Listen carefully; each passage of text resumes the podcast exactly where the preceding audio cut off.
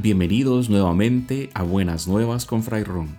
Vamos juntos a descubrir y disfrutar la belleza que tiene nuestra fe y nuestra vida y aprovechar al máximo todo lo bueno y hermoso que Dios nos ha dado para que seamos felices.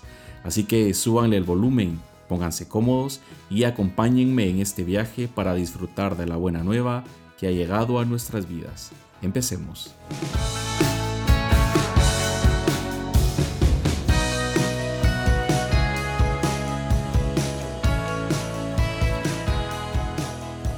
Buen día hermanos, ¿cómo están? Espero que se encuentren bien. Me da gusto volver a saludarles luego de este tiempo intenso de la Semana Santa que ha pasado y espero que este tiempo tan hermoso donde hemos recordado los misterios centrales de nuestra fe, pues haya dejado en todos ustedes muchos frutos de alegría, de santidad, de paz y de perdón.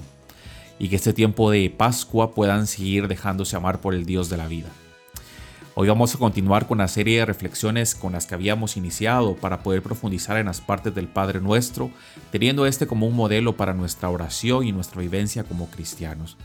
Ya en los, en los episodios anteriores hemos estado comprendiendo qué es la oración, así como pequeñas pistas sobre cómo podemos ir haciendo nuestra propia oración. En este episodio nos vamos a preguntar ¿para qué orar?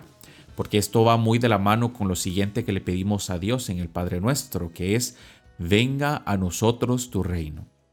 Padre nuestro que estás en el cielo, santificado sea tu nombre. Venga a nosotros tu reino. Pero en primer lugar, ¿qué es esto del reino de Dios que pedimos que venga hacia nosotros?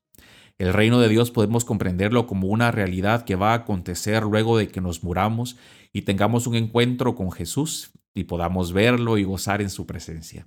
Lo cual es totalmente cierto, que esto será una plenitud del reino, una plenitud de la escatología que Jesús vino a inaugurar ya aquí en la tierra. Sabemos por fe que es algo que aunque no lo hemos visto, sabemos que pasará y nos encontraremos en el futuro donde ya no habrá ni muerte, ni dolor, ni llanto, ni enfermedad, ni luto.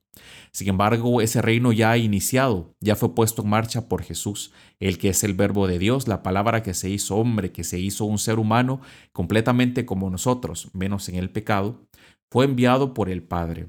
Y Él con todas sus palabras, sus gestos y fundamentalmente con su sacrificio en la Pascua y con su resurrección, ascensión y sentarse al lado del Padre, ha inaugurado el reino de Dios en medio de nosotros. Jesús mismo es el reino de Dios que está entre nosotros. Y para poder comprender mejor en qué consiste este reino de Dios que pedimos que venga hacia nosotros, tenemos que quitarnos la idea de que ese reino de Dios, como él mismo dijo, no es como los reinos que estamos acostumbrados a ver aquí en la tierra en los cuales los reyes y las reinas viven en medio de palacios, en medio de lujos, con súbditos, y dictan leyes y van rigiendo los destinos de las personas, porque el reino de Dios no es así.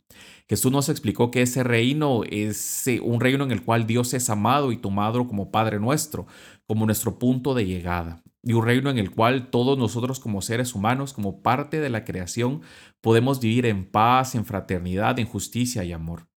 Es un reino iniciado desde ya, desde aquí, por medio de todas nuestras acciones diarias, que cuando son motivadas por el Espíritu de Dios, van dejando una huella de compasión, de perdón, y que van creando nuevas estructuras en las cuales todos podemos ir teniendo una vida más digna de hijos de Dios, en donde poco a poco vamos disminuyendo el dolor y el sufrimiento en el mundo.